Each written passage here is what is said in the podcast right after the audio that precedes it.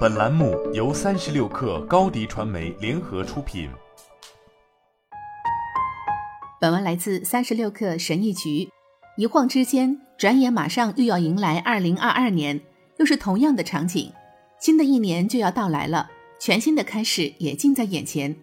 值得注意的是，可能许多人都会被这股激情冲昏头脑，结果没能留出足够的时间来冷静思考。当然，可能有些人会制定出新一年的目标，最终却常常一个也完成不了。要想实现目标，制定目标时就必须要运用理智，而非激情。专业的运动员从来不会不热身就上场，卓越的演讲者在开讲前也必然要排练演习，而不经过充分的复习，想在考试中拿高分也几乎不可能。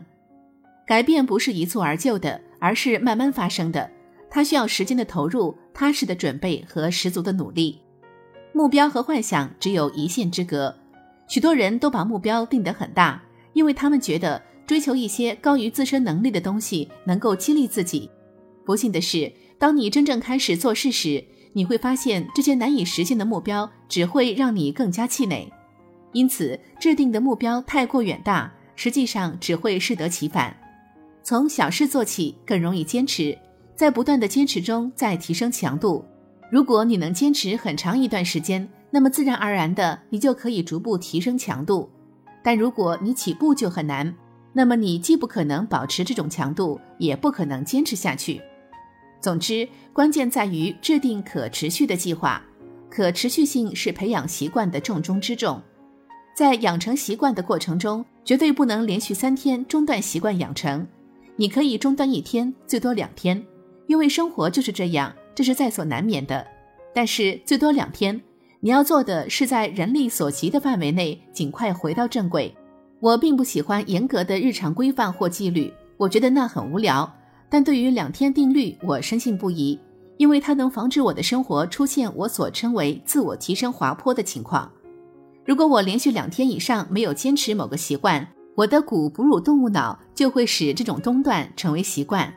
中断养成好习惯，很快就会变成一个坏习惯，而且是最坏的那一种。我用了“滑坡”一词来描述这种情况，因为一旦我连续几天没有坚持，我生活的其他方面也会迅速受到影响。我会变得灰心丧气，然后又回到从前的老样子，开始磨磨蹭蹭、抽烟、狂吃垃圾食品等等。我也认识许多人都面临同样的问题，原因就是这个简单的事实。坏习惯比好习惯更容易上瘾，因此不要连续三天甚至更长时间中断练习，这很重要。偏离轨道不是问题，持续偏离才是。重点不是要做到完美，那是不可能的。尽快回到正轨才是关键。反思和自省是改善生活最重要的步骤之一。如果你一开始就不知道自己哪里有问题，又从何谈起进一步提升和改变呢？生活是复杂的。事情也并不总是停留在表面，有些时候你必须深究，才能找到正确的答案。在你制定计划之前，首先应该仔细思考的是：为什么要制定目标？你准备如何达成目标？你想以怎样的速度达成目标？当遇到不可避免的阻碍因素时，你准备如何坚持？如果成功了，你是什么感受？如果没成功呢？对此，你可以参考以下技巧来反思和自省。在一天中抽出几分钟，什么也不做，只是思考，纯纯粹粹的思考，让你的思想随意流动。每天清晨，我都会在开启新的一天之前花上五到十分钟思考，这比冥想简单多了。你不用非得闭上眼睛深呼吸，或者甚至坐得直直的。